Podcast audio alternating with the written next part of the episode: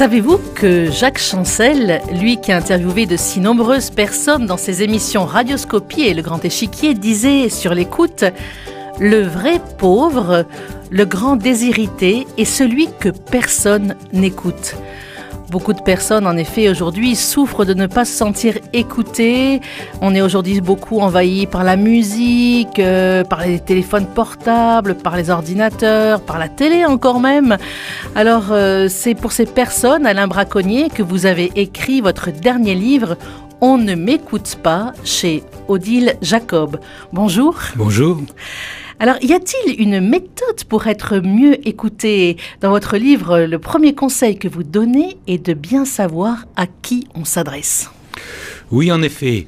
Je crois que on a souci aujourd'hui, beaucoup plus que par le passé, de savoir écouter de savoir écouter les autres, de savoir écouter ses enfants, ses adolescents, les personnes avec lesquelles on a des échanges. Mais c'est vrai qu'on s'interroge peut-être plus rarement sur comment savoir être écouté.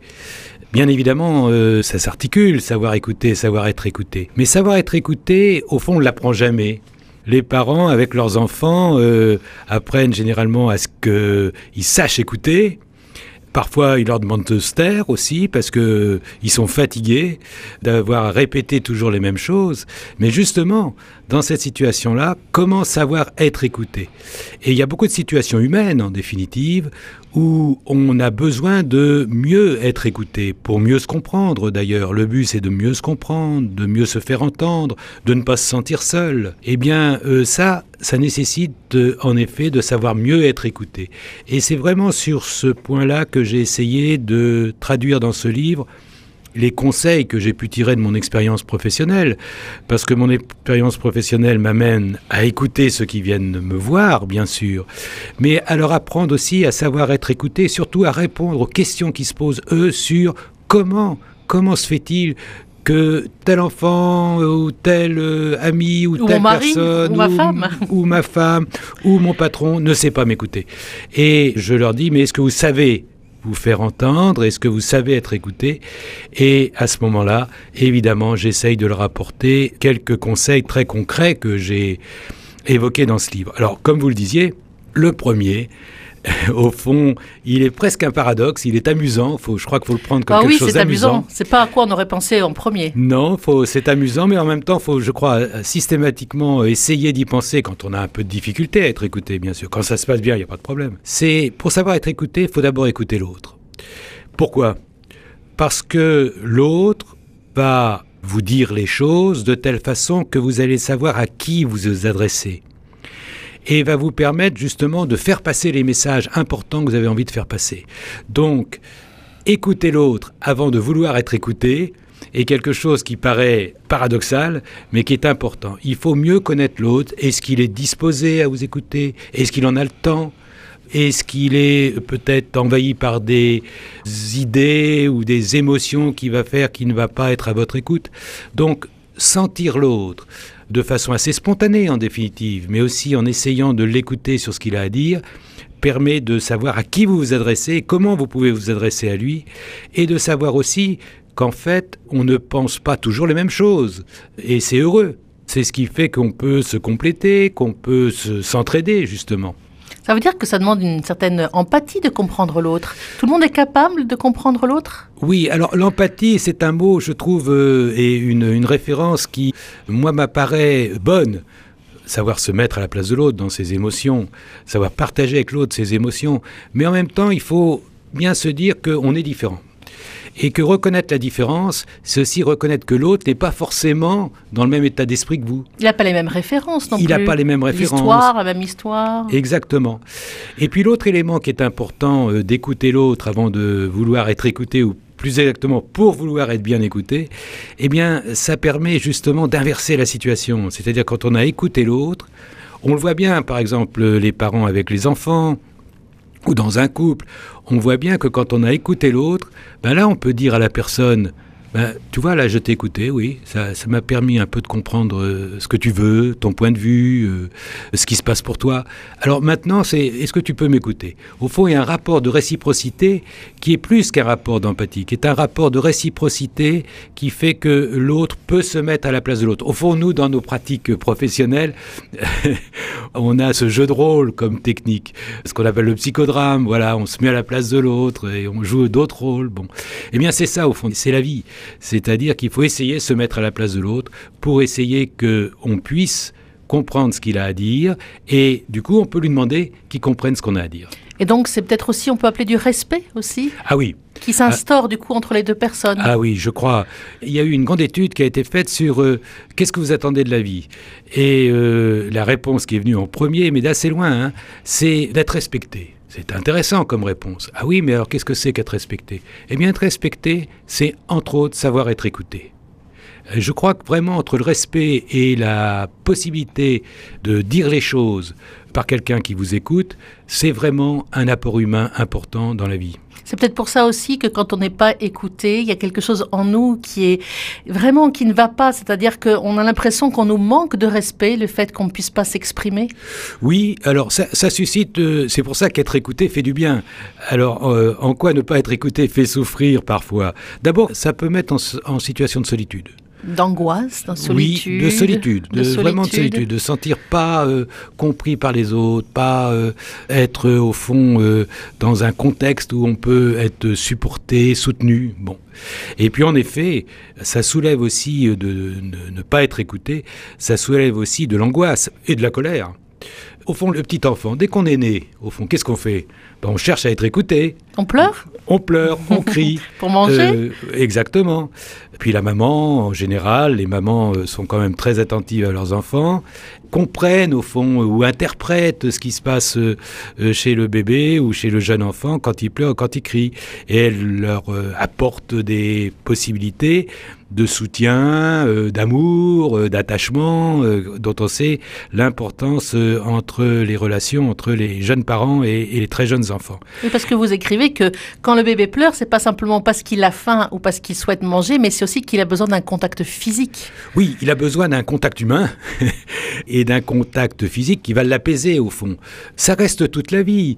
À propos de ce livre, je lisais euh, une, une idée que j'avais, euh, à laquelle j'avais jamais pensé, qui était pourquoi les hommes ont inventé la musique?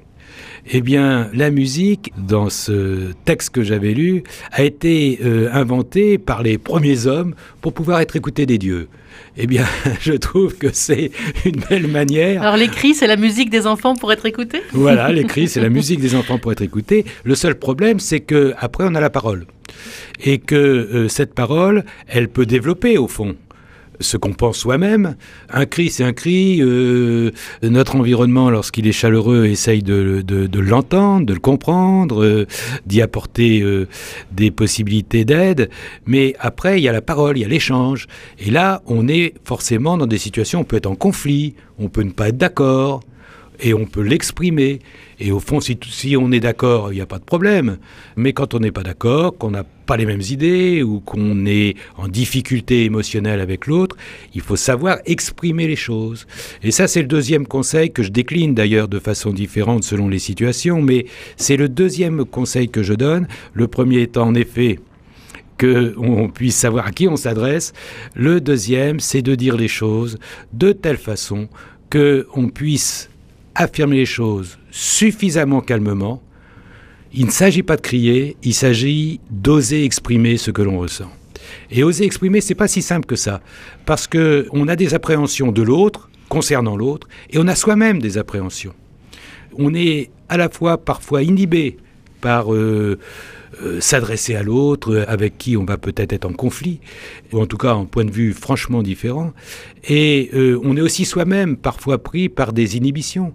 On a peur de déplaire trop, ou on a peur de vouloir en dire trop, ou on a peur de ne pas être suffisamment euh, euh, justement en, en affirmation Ou intelligent face à l'autre. ou intelligent face à l'autre. Donc tout ça fait partie de ce que j'ai évoqué dans ce livre pour montrer que, au fond, on peut avoir peur de l'autre, mais on peut aussi avoir peur de soi-même.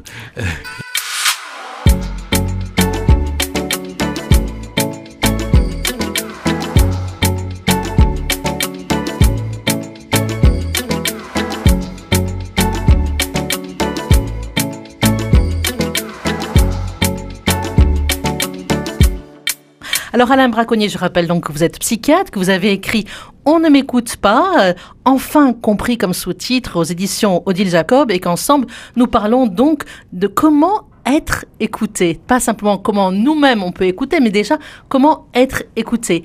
Alors vous nous avez commencé à nous donner quelques conseils, mais comment fait-on quand on est pris par les émotions, parce que pour pouvoir écouter l'autre, pour pouvoir ne pas crier, etc., il faut être maître de ses émotions. Or, souvent, il y a justement, entre guillemets, un bug parce qu'on n'est pas maître de ses émotions. Oui, on n'est pas maître de ses émotions quand, en tout cas de ses émotions dites négatives, c'est-à-dire l'angoisse ou la colère, ou la tristesse d'ailleurs. Les émotions positives euh, facilement et au fond on a toujours beaucoup de plaisir à écouter l'autre ou, à être écouté par l'autre quand ça se passe bien et qu'il y a de la joie, qu'il y a de la, du bonheur dans ce qui se passe. Mais quand on est en difficulté justement de se faire comprendre, eh bien là on peut être angoissé, on peut être euh, tendu, on peut euh, appréhender de savoir ce que l'autre va accepter de ce qu'on a à lui dire, et puis on peut aussi être en colère qu'il ne vous écoute pas. On en a peur parce qu'il peut être violent aussi, il peut, avoir des attitudes euh, tout à fait désagréables, ou ne pas vous écouter, euh, répondre à côté de ce que vous dites, faire semblant, on sent quand l'autre fait semblant. Et tout ça crée une tension. Et une tension évidemment qui va se concrétiser par des émotions de l'angoisse, de l'appréhension, de la colère. Et que ça, il faut savoir les contrôler. C'est le, premier point que je donne dans cette partie de mon livre où, je dis qu'il faut savoir maîtriser ses émotions quand on veut être écouté. Parce que on est sinon dans une relation miroir. Si on crie, l'autre crie. Si on est en colère, l'autre se met en colère. Si on est angoissé, ça angoisse l'autre. Les émotions, ça se communique. Et que quand on est dans une situation où justement on est soi-même un peu trop ému parce qu'on ne peut pas dire, ou trop en colère par le fait que l'autre ne vous écoute pas, à ce moment-là, ça va être une euh, escalade d'émotions qui vont se renvoyer l'une à l'autre sans que les mots puissent se trouver, sans que la parole puisse se trouver, sans que les pensées puissent Alors, se prenez l'image d'un ring. Oui, on est sur un ring et c'est qui est le plus fort. Alors, dans un rapport euh, euh, qui est une fois de plus un rapport où on cherche à être écouté par les autres, j'entends souvent des parents qui viennent me voir, qui me disent Mon fils ou ma fille, j'en ai assez, il faut que je lui répète tout le temps les mêmes choses, range ta chambre euh, rentre à telle heure. Euh, bon, et les parents, ça les épuise. Ils en ont assez de ne pas être écoutés par, euh, par leurs enfants et, et, par leurs adolescents. J'entends aussi beaucoup de couples, beaucoup de couples qui me disent mais il, ne m'écoute pas, il m'écoute jamais. Je lui dis le chemin qu'il faut prendre, il prend systématiquement l'inverse. Bon, ou dans la vie professionnelle. C'est euh, être reconnu et être écouté, c'est très important dans la vie professionnelle. C'est une demande que tous les spécialistes de, des relations humaines dans la vie professionnelle soulignent, c'est-à-dire savoir être reconnu, c'est très important. Et pour être reconnu, il faut être écouté. Bon. Et ça peut être très utile en plus, ça peut être bénéfique à l'entreprise. Alors tout ça sont des situations de la vie quotidienne, mais il faut savoir dans ces situations, justement, ne pas se laisser emporter par les émotions. Parce que vraiment, quand on n'est pas écouté sur quelque chose qui nous apparaît important, eh bien, on est très angoissé de ne pas pouvoir l'exprimer ou on est très en colère.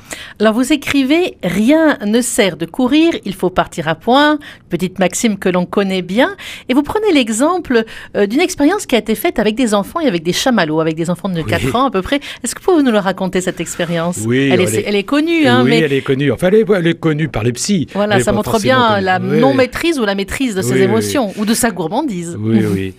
Ce sont des chercheurs en psychologie qui ont. Euh, étudier ce point-là, c'est-à-dire la capacité d'attente de l'enfant, comment savoir prendre un peu son temps. Et ils ont comparé deux groupes d'enfants, à qui, euh, de jeunes enfants assez jeunes, à qui ils ont proposé des bonbons. Et ils ont dit, si tu le prends tout de suite, pas de problème. Mais si tu attends quelques minutes avant de le prendre, t'en auras pas un, t'en auras deux. Et évidemment, euh, il y avait là une sorte de décision euh, chez l'enfant qui est quand même en général spontané, qui vit dans le moment. Mais ce qui est intéressant, c'est que ceux qui ont attendu un peu pour en avoir deux, on a suivi ces enfants pendant plusieurs années, et les enfants qui ont su attendre avaient incontestablement des euh, capacités de relation aux autres, des capacités aussi d'apprendre plus importantes. Donc on voit bien que la capacité d'attendre, et en fait de prendre son temps pour écouter l'autre, si on parle de l'écoute, eh bien, est quelque chose qui fait que on n'est pas emporté immédiatement par son désir immédiat ou par son émotion immédiate, mais on a une possibilité de prendre en compte qu'on va avoir un bénéfice. Et ça, c'est très important parce que je crois que dans les éléments que j'ai évoqués à propos de la bonne chose de savoir être écouté, c'est qu'on en tire du plaisir d'être écouté. Et donc savoir être écouté fait qu'on est content de ce qu'on a pu faire. Alors on l'a été, on ne l'a pas été, mais en général, quand on sait mieux être écouté, on est quand même mieux écouté. Et en plus, on est satisfait de l'avoir été. Alors, Première chose, si on veut être très clair, choisir le bon moment avant de parler. Donc, vous dites, euh, si possible, qu'il n'y ait pas de bruit, euh, que ce soit aussi dans un lieu qui soit agréable, que ce soit pas quand il y a les enfants qui arrivent de l'école et qu'on rencontre son mari et qu'on veut lui dire quelque chose, c'est peut-être pas le bon moment. Ou euh, le cadre aussi. Hein, vous, en tant que psy, vous êtes psychologue, vous êtes psychiatre, vous avez écouté toute votre vie. On sait que les psychologues, les psychiatres aiment bien poser des cadres. Est-ce qu'aussi dans l'écoute, même interpersonnelle, il est bon qu'il y ait un certain cadre?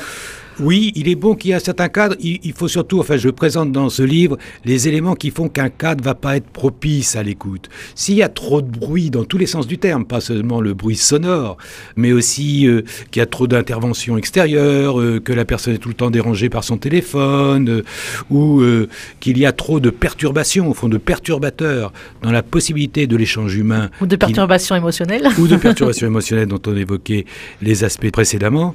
Bien évidemment, on n'est pas dans la bonne disposition pour être écouté, et l'autre n'est pas dans la bonne disposition pour vous écouter d'ailleurs. Alors il ne s'agit pas d'être dans un silence trop euh, important euh, pour pouvoir penser que l'autre va vous écouter, mais il s'agit quand même d'être dans un contexte plus calme, plus sobre, de telle façon qu'on va faire passer le message important.